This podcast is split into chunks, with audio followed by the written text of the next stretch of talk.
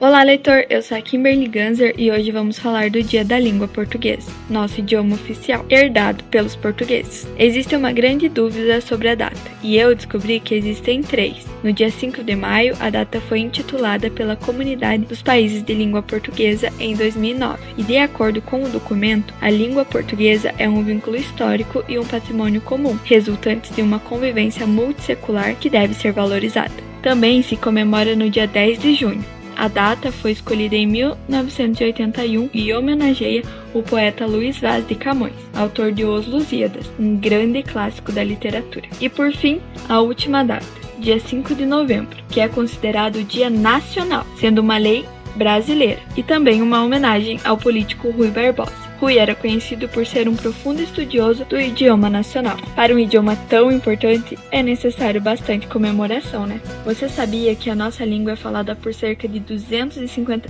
milhões de pessoas em pelo menos oito países? Nosso idioma é oficial em Portugal, Angola, no Brasil, claro, Cabo Verde, Guiné-Bissau, Moçambique, São Tomé e Príncipe e Timor-Leste. No Brasil, há palavras em português que são tanto de origem indígena como negras. O Brasil é considerado quase um continente e, por conta disso, também apresenta grande diversidade na hora de falar. O termo usado para classificar os dialetos é a dialectologia. No Brasil, os estudiosos consideram seis grupos dialectológicos como por exemplo, o jeito que a gente fala em Santa Catarina não é o mesmo falado lá na Bahia, não é o mesmo falado no Amazonas. Mesmo sendo o mesmo idioma, há muita diferença nos dialetos. Essa foi a minha homenagem e a homenagem da Unifavest Literatura a essa língua tão rica e com tantos significados. E os brasileiros de cada região conseguiram torná-la ainda mais única dentro de cada estado. Feliz Dia da Língua Portuguesa! Até mais, Unifavest! Juntos somos mais fortes!